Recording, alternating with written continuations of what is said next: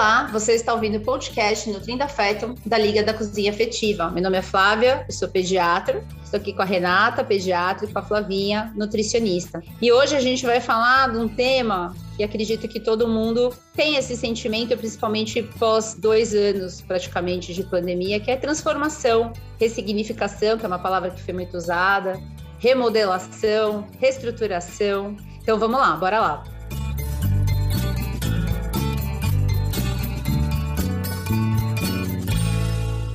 Gente resolveu fazer esse, esse tema, a Renata, na verdade, teve essa ideia, porque estamos chegando no fim do ano, não que eu acho que o ano acabou, até fiz um post esses dias falando que o ano não acabou, tem muita coisa para fazer ainda, eu tenho muita coisa, inclusive, para fazer, mas estamos aí no último trimestre, onde as coisas começam a se fechar, direcionar, planejar. Acredito muito em viver o presente, gente, sempre falo isso aqui, mas precisamos projetar minimamente o futuro e entender o que foi feito também, olhar um pouco para trás é, e entender o que aconteceu. Esses dias meu marido falou uma coisa interessante, que a vida é a gente pensar no carro. Quando a gente olha para frente, a gente tem uma visão ampla, que é que é o que vem, né? E o retrovisor é pequenininho, exatamente para a gente parar de ficar olhando muito, porque é pequeno, já foi, já passou, não tem que fazer. E aí eu, acho, eu achei bem legal essa, essa analogia que ele fez. Então, para mim, eu acredito que desde o ano passado, com o projeto da Liga e tudo mais, eu fui mudando, na verdade, não nem mudando, eu acredito que eu fui redirecionando o meu, meu foco de energia para estudar. Comecei a fazer a pós-graduação no Einstein, em março, a pós-graduação de medicina do estilo de vida e coach de saúde e coach ontológico, que é um coach que poucas pessoas sabem o que é, vocês entenderem, é um coach de comunicação. Então, são três pós-graduações. E foi muito revelador para mim esse processo, está sendo, vai terminar em março do ano que vem. E eu vou fazer uma prova de certificação agora no fim do ano, que eu achava que ia ser só ano que vem. Então, foi uma surpresa para mim ter a possibilidade de fazer a prova esse ano, que é uma prova dura, extensa, cara do ponto de vista financeiro, que é em dólar, é da American College, mas que eu estou engajada em fazer, porque eu acredito que o movimento da medicina do estilo de vida no Brasil precisa ganhar força. E não que eu acho que eu preciso de um título para para poder ajudar as pessoas com o estilo de vida, porque eu vivo a medicina do estilo de vida mesmo. Mas é importante, todo mundo sabe que é importante ter um certificado, e para impulsionar isso até no CRM, acreditamos que quanto mais pessoas certificadas, mais chance vai, vai ter da coisa se estruturar aqui no Brasil. Então, eu estou no momento que eu, eu, falo, hoje eu ouvi de uma paciente falando, doutora, você não vai deixar de ser pediatra, né? Que eu estou nervosa com seus posts e tal, estou meio tensa. e eu falei, não, eu não vou deixar, muito pelo contrário. Eu acho que eu vou caminhar para a pediatria da prevenção, da saúde. Não que eu não goste de ajudar as crianças que estão doentes, eu gosto, ajudo, mas eu prefiro ajudar as pessoas a não ficarem doentes. Isso eu percebi, é, parece tão óbvio, mas quando vem na, assim na sua frente, você fala, nossa, é tão óbvio, por que que, que, que eu nunca realmente verbalizei isso para mim mesma, sabe? E aí eu fiz a corrida esse ano, a maratona beneficente, e o movimento que aconteceu e deu certo, eu sozinha organizando o negócio, arrecadamos aí quase 10 mil reais para as instituições, muitas pessoas foram, se movimentaram, então foi uma coisa tão legal. E aí eu falei, nossa, é isso que eu quero, eu quero inspirar as pessoas a sair do sedentarismo, a ficarem menos doentes. E aí eu sinto até um pouquinho, não sei se a Renata vai concordar, mas eu acho que eu influenciei ela um pouquinho nessa parte do sedentarismo, e a gente estava conversando agora antes de entrar aqui, que ela falou que está gostando de correr, eu falei que é um caminho sem volta. Enfim, eu acho que te, teve uma, uma interferência aí minha, e eu fico pensando assim, é isso que eu quero. Eu quero que alguém vire para mim e fale assim, nossa, eu faço atividade por sua causa. Isso eu já ouvi de algumas pessoas, e para mim isso já é, nossa, muito o suficiente. Você quer inspirar, não é? Eu acho assim, Flá, é, a, a, tanto a pediatria quanto a cozinha que foram dois caminhos que eu tomei aí nos últimos 15, 20 anos, pediatria até mais, falam de transformação, né? A pediatria, quando você pega a criança desde o útero, recém-nascido, até a adolescência, que é onde a gente acompanha, é, cada etapa tem a sua transformação. A cozinha também fala de transformação, de você unir ingredientes, unir ideias ali e transformar. E aí, nada mais, mais assim, importante da gente dizer que o nosso movimento, que começou no ano passado, no, no auge do isolamento, né, da pandemia, esse movimento que nos uniu, é, trouxe transformação para todo mundo, com certeza. Você criou coragem para fazer a pós, porque isso já estava em você mesmo, né? A gente já conversava e, e já era algo que você vivia implementava para os seus pacientes. Assim como eu sempre fiz uma pediatria preventiva. Os pacientes, eles chegam no consultório, eu falo, eu olho para prevenção. É claro que se estiver doente, a gente vai tratar, a gente vai estar junto, mas a ideia é que fixe que cada vez menos as crianças fiquem doentes e cada vez mais venham só para fazer o seu desenvolvimento, a sua transformação, né? Entre aspas. E aí, dentro desse movimento todo que a gente começou a fazer, eu acho que cada uma colocou o que tinha de melhor o que fazia melhor, né, tentando melhorar aquilo que não estava tão bom. E no meu caso foi a atividade física. Eu realmente comecei zero. Quando a gente começou o movimento da, da liga, eu era muito envolvida com a pediatria, com a parte de cozinha, de alimentação, mas atividade física zero.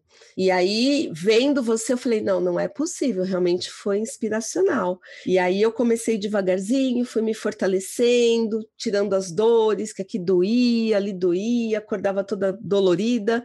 E agora eu já comecei a correr, tô devagar, vai demorar para chegar um pouquinho no seu passo, mas eu vou chegar lá. Entendeu? Então foram, foram transformações, é, aproveitar um momento de crise para modificar coisas na sua vida que possam impactar na vida dos outros, né? Porque com certeza a gente, como, como profissional da área da saúde, a gente tem que estar bem, né? Esse tem que estar, o tem que estar não é um, uma junção de palavras que eu gosto muito, eu acho que eu já falei aqui, porque quando você tem que estar, você se coloca uma obrigatoriedade, né? Não é o tem que estar, talvez eu não tenha me expressado bem. Você é, precisa estar bem para cuidar do outro, né? E a gente Exatamente. esquece da gente. Na realidade, na, na área da saúde, isso é super comum. Médicos, principalmente, trabalham, rodam horas de plantão, muitas vezes não voltam para casa é, naquele mesmo dia e são, estão cansados, estressados, com hábitos de vida ruins,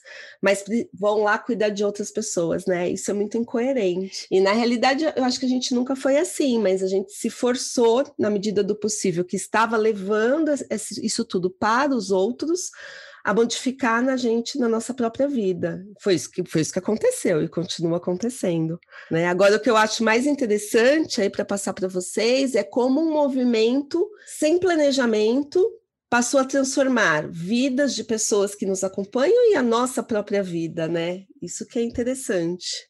E além é, dessa, desse movimento que nós, né, nós três tivemos como conscientização de mudança das nossas vidas mesmo, é, eu digo que como que a gente vai incentivar os nossos pacientes se a gente mesmo não pratica? Como que eu vou ensinar um paciente, a mãe de um paciente, é, a cozinhar sendo que eu não sei pelo menos o básico? Ou então, como que eu vou incentivar a prática da atividade física, sendo que eu não pratico? É, então, eu acho que é uma coisa do, do bom senso, é, do que é, do saber de saber que é possível ser praticado, né? Quando a gente pensa na, nos pilares da MEV, né, qualidade do sono. Então, como é, ter um bom sono, né? a, a alimentação saudável, como podemos é, fazer o planejamento, como podemos é, colocar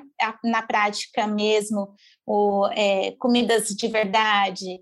É, quando a gente pensa no, na atividade física, é, é possível a prática da atividade física. Eu, por exemplo, é, Ainda a Flávia não conseguiu me convencer 100% da corrida, mas pelo menos eu vejo um, um lado positivo. Eu me inscrevi, me, me matriculei na academia e a gente faz aquela questão lá do das metas ridículas. O dentre as minhas possibilidades da vida corrida, o que, que eu posso fazer? É, ah, eu vou começar com dois dias, e depois eu vou aumentando para três dias, e aos poucos a gente vai colocando atividade física, o que antigamente era muito difícil para mim, o que antigamente eu olhava como algo pesado, Hoje, pelo contrário, eu enxergo como algo necessário, algo necessário para me dar energia para praticar aí toda a minha rotina doida do dia, algo necessário para a minha longevidade, assim como a prática da nutrição. Quando a gente fala da transformação, que nem as meninas falaram, da, das transformações. Esse ano é, tive aí, né, durante toda a minha formação, atendi no consultório da Rê e, e, esse ano aluguei o consultório e estou vivendo muito da nutrição. Então é muito gratificante saber que a gente consegue, que a gente pode ajudar as pessoas de uma forma leve, do equilíbrio que a gente sempre fala. É, da questão que é possível você colocar os pilares da MEV no seu dia a dia.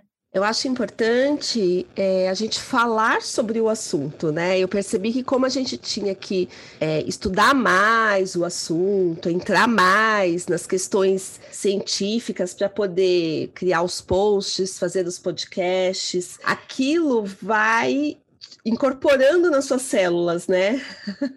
então, enquanto a gente não fala, a gente vê na televisão, vê o vizinho, parece que não faz parte da gente. Mas aí você começa a pensar assim, puxa, eu tô largadão aqui nesse sofá, tal, tô a semana inteira sentado, será que eu não tinha... Fico lá falando pro pessoal que todo movimento importa, né? Falar, falar, pede, todo movimento importa, mas tô é, aqui jogada... É não é? Eu vou levantar e vou fazer alguma coisa, nem que seja por 30 minutos, os 20 minutos que a Flavinha falou. Então, eu acho que o que fez total diferença nesse impacto aí da, das nossas transformações foi a gente viver intensamente aquilo, ler sobre, estudar, conversar com outras pessoas que estão envolvidas, e eu acho que essa é uma grande dica para quem tenha dificuldade ainda, né? É aquela história: nós somos a média das cinco pessoas com quem nós mais andamos ou falamos, não é? Então, assim, é, ao invés de andar com um monte de sedentário, com maus hábitos, não que você vai deixar os amigos para lá, mas começa a colocar gente com uma qualidade de vida um pouco melhor para ver se você pega alguma coisa. Eu acredito muito nisso. É, com certeza. Tem um amigo que perdeu muito peso muito. Ele passou por uma transformação radical, assim, virou triatleta, o negócio se incorporou. E ele fala, ele, poxa, eu perdi amigos, mudou, porque não faz mais sentido aquelas pessoas que andavam comigo antes acham ridículo eu falar que eu vou dormir cedo porque eu tenho correr 30 quilômetros amanhã. As pessoas não entendem que eu não quero beber porque vai atrapalhar minha corrida. As pessoas não entendem que, que eu preciso dormir, que eu preciso comer melhor ou que eu preciso me dedicar porque eu tenho uma prova. Ah, mas você não vai ganhar a prova. Não, mas vou melhorar, vou me superar. Ele falou, desconecta. Ele emagreceu tanto que as pessoas não estavam reconhecendo ele os amigos antigos que ficaram sem vê-lo durante a pandemia. Então, olha o impacto. Vou falar, né? eu é, acho é... que é, mudar o estilo de vida é uma mudança de mindset muito forte, né? De como você encara a vida. Então, você começa a perceber exatamente isso, que você tem um grupo que faz tudo de uma maneira que não é favorável para a sua nova forma de pensar. E aí você acaba selecionando aí, não dá para acompanhar. Mudou. Não, tá. Você falou uma outra coisa que assim do conhecimento. Não tem como você desver uma coisa, desler uma coisa. A partir do ponto que você lê e você vê, não tem como ignorar. No mínimo vai ficar aquele diabinho falando no seu ouvido, né? Ou um anjinho às vezes, né? Então, por exemplo, eu estou conversando muito com os pacientes no consultório sobre o impacto ambiental do consumo de carne vermelha, que me, assim, me mexeu muito comigo esse ano, essa questão. E as pessoas não pensam muito sobre isso, do bife que está no prato delas, de onde veio, como que aquilo foi produzido, o que, que isso custou para o planeta. Eu entendo que só eu não comer carne não vai resolver, mas se todo mundo pensar assim, realmente não vai resolver. E aí eu viro para os pacientes e falo assim, olha, eu vou falar uma informação, você está pronto para ouvir? Hoje a mamãe falou assim, você vai falar o quê? Eu vou falar quanto de água é gasto para um quilo de carne chegar na sua casa. Você sabe? Não, doutora, não tenho a mínima ideia. Você está pronta para ouvir? Porque a hora que eu falar quanto que é, não vai ser a mesma coisa. Você não tem como ignorar uma informação. E aí, a hora que eu falei 10 mil litros de água, regalou o olho, assim. Nossa, doutora, é muito, né? Falei, quantas vezes, quantos quilos de carne você acha que você come, vocês comem por semana na nossa casa? Ah, doutora, uns quatro. Falei, então, por semana, 40 mil litros de água. No mês, 160 mil litros de água. Num ano, vai fazendo a conta e, uma, e um quilo de maçã são 800 litros. Nossa, você entende que a conta não vai fechar? Então, esse tipo de transformação que eu passei, estou passando para os meus pacientes, eu estou vivenciando a diminuição do consumo de carne na minha casa. A gente consumia três vezes, porque o Pedro gosta muito, estamos consumindo Mesmo porque o agora. preço, né? O preço não é por filosofia, é pelo preço. Tem uma coisa até da Flavinha, por exemplo, a parte de nutrição, de, de proporção. Além de comer quatro vezes por semana, você pergunta para a pessoa assim, uma criança de cinco anos, me mostra o tamanho do bife que você põe no prato dela. É três vezes a porção do que ela deveria comer.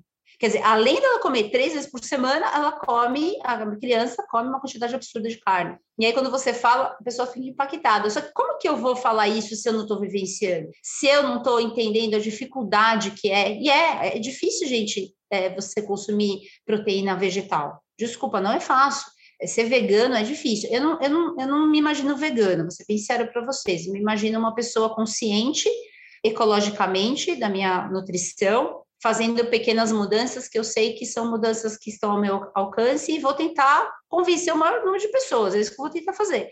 Mas é difícil ser vegano. Vai no restaurante, gente, é difícil. Então, como que eu sei isso hoje? Porque eu estou tentando. E aí eu viro para o paciente e falo, poxa, é tem uma mãe que falou para mim, ai, doutora, a gente tentou virar vegano, mas, poxa, é muito difícil. Eu falei, putz, é verdade. Ela falou, a gente acabou errando tudo, a gente não foi nenhuma nutri, aí se entupimos de carboidrato. Eu falei, é, aí engordou. Aí a culpa é porque não comeu carne. Eu falei, não, você comeu errado. Esse é o culpado, não é? É. Porque você engana, né? E é então, é bom. Isso e é bom a gente deixar claro aqui que qualquer dieta de restrição, qualquer dieta de restrição que você optar por fazer, você deve ter a orientação de uma boa nutricionista, focada nisso, né? Depois a Flávia pode falar um pouquinho mais disso. Aqui, Flá, na minha casa, eu tenho a experiência da redução da carne vermelha por conta do estresse oxidativo que a carne vermelha gera, levando a envelhecimento celular precoce por causa da Laura, que é síndrome de Down. Então, na condução das crianças com síndrome de Down, que é algo que eu tenho feito bastante, né, nos últimos tempos, a, a orientação é no máximo carne vermelha uma vez na semana. E aí eu já fiz, já mudei esse hábito alguns anos atrás e a gente come, embora meu filho goste bastante, a gente consome carne vermelha uma vez na semana. E para mim, pessoalmente, assim, não faz falta alguma eu me sinto bem melhor sem a carne vermelha. É o tal do equilíbrio, né? De você colocar um pouco mais no que vai te cair um pouco melhor, tal. É, é assim que, que tem que ser, mas isso é consciência alimentar. Eu sempre falo que a gente só vai ensinar para os nossos filhos a consciência alimentar, que entra a questão ambiental que você falou e tudo mais, o bem-estar se eu, como adulto, souber conhecer, né? Então, talvez esse tenha sido o nosso papel também, de trazer. Talvez numa nova temporada a gente possa falar de nutrir, de alimento por alimento, né? Quem sabe, é uma ideia. E não só bombardear de carboidrato, né, Flá? Que nem você falou assim, ah, parei de comer proteína e me entupi de carboidrato. Tem a questão da suplementação ser necessário. Então, precisa fazer toda uma análise da rotina da, da família, da, da alimentação também, para ver como que está esse equilíbrio, que eu acho que é o que vale sempre, é o que a Liga sempre prezou, é, até mesmo se a gente pensar numa alimentação mais balanceada e a gente pensar na questão do equilíbrio, aumentar mais talvez a, o consumo de peixes, para quem quer optar né, por, por esses alimentos de proteína animal é, e diminuir a carne vermelha, até por conta de, que nem a Renata falou, estresse oxidativo, enfim. Tem um monte de coisa aí que precisa, sim, ser avaliado e acompanhado com uma Nutri. É, eu acho que a questão aí, a gente, esse podcast era para falar de transformação, é porque o que a gente quis dizer aqui é sobre você que está ouvindo e que tem uma profissão, viva a sua profissão viva o que você faça, né? É que nem o livro, seja o livro antes de escrever o livro. Então, essa, essa é a vibe. Temos que aplicar o que falamos, porque fica e fica raso e as pessoas percebem. É uma coisa que, pelo menos, eu percebo. E, e no Instagram a gente vê muito disso, né? Muita, muito raso. Assim, conhecimento raso, percepção rasa, aí fica aquela obrigação de postar, postar qualquer coisa. É, eu acho que tem que ter tudo, tem que ter um direcionamento, e esse é outro amadurecimento, até da mídia social, eu olhar e falar, bom, o que, que faz sentido eu postar? Vai fazer algum impacto para as pessoas? vai gerar bem-estar para as pessoas que estão vendo, ou uma reflexão. Agora, se vai gerar angústia, terrorismo, é, é, assim, é aquela sensação que eu tenho de uma galera que posta o problema para depois postar a solução, sabe assim? Vocês devem ter essa sensação na mídia. E isso é uma coisa que a Liga nunca fez, a gente nunca usou de terrorismo para falar de nada, muito pelo contrário, como a Renata falou, é o caminho do meio. Eu gosto muito do caminho do meio. O caminho do meio é o caminho mais acertado. E na nutrição e no estilo de vida também, porque também é, dormir demais também não é bom, fazer exercício o tempo todo também não é bom, ser zen, não ter zero estresse também não é bom. Tudo é do caminho do meio, não só nutrição, né?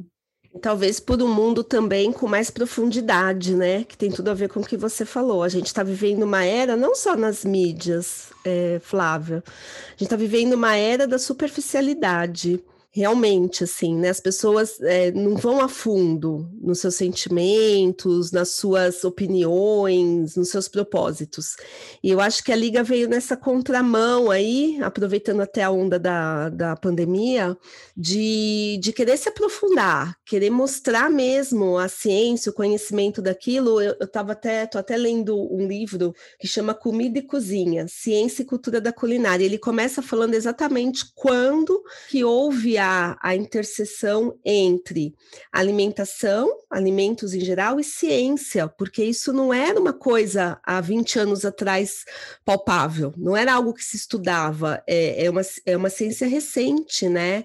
Então, essa coisa da profundidade. E eu acho que as pessoas, eu acredito que as pessoas se interessem muito por isso e que a gente esteja passando por um momento de transformação da humanidade, de eu querer sair dessa superficialidade, essa coisa toque de caixa que uma internet me traz, que eu vou lá e faço uma pesquisa e me levantar algo superficial, para algo realmente mais robusto, né? Talvez o próprio Covid tenha trazido isso, não sei o que você imagina. E eu acho que a gente, com esse movimento, faz parte dessa transformação também, de mostrar para as pessoas a importância de se conhecer mesmo para viver aquilo, e não aquela coisa, eu, eu, entendo de tudo, mas não entendo de nada. É um pensamento Exatamente. que fica.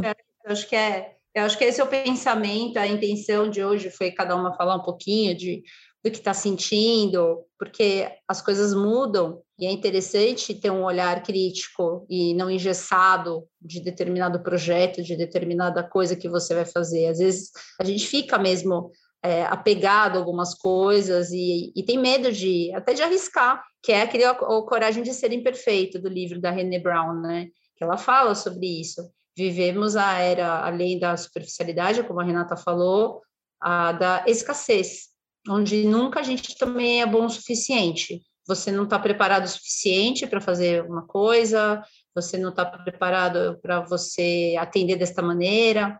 Por isso que eu até falei da certificação. Eu, eu acho importante, e estar tá estudando para certificação me trouxe a certeza de que realmente a medicina do estilo de vida é a medicina do futuro. São muitos artigos que eu estou vendo, entrando em contato no curso do Board Review, e vai enchendo o olho, você vai lendo, você fala, nossa senhora, não tem como, como eu falei, não tem como desver isso aqui. A medicina do estilo de vida realmente é o caminho. Então, é se aprofundar, e quando você se aprofunda, você vê que você sabe pouco, e aí você vai ficando curioso, manter a curiosidade sempre nunca achar que esgotou um assunto, que aquilo acabou. Acho que é isso, né, menina? É aí, isso aí, galera. No que será que a Liga vai se transformar agora, hein, para 2022? Fica aí o desafio. Vamos Sim, pensar, é... as coisas estão acontecendo. É, é, reflexão de todas nós, de nós três, enfim, fazer o podcast, trazer essa informação dessa maneira mais tranquila, aberta, é muito legal também, porque é uma troca interessante. E aí, já puxando o gancho para o próximo episódio, vamos falar sobre criação de filhos, o que não é fácil, muito difícil esgotar esse assunto só no podcast. A gente vai receber a Neila, é uma pessoa muito querida por nós e, e tem um perfil chamado Filhos, Filhos e Afeto. É filhos isso, né, e Afeto. Voltado exatamente à fala... criação dos filhos em tempos modernos, com internet e tudo mais sim, das dificuldades que tem e que a gente e que nossos pais não tiveram, não tinha tecnologia desse jeito, não existia esse problema e agora existe. e precisamos discutir e trocar figurinha como pais, está todo mundo no mesmo barco. Quem cuida das crianças e da infância tem que entender que é um momento de transição e, e eu que tenho filhos falo, é muito difícil, é difícil pôr isso na balança. Então, no próximo episódio a gente vai falar com a Neila sobre criação de filhos. E aí a gente agradece mais um podcast no seu tocador favorito. Siga a gente nas redes sociais, arroba Liga da Cozinha Afetiva. Esperamos vocês. Tchau, tchau.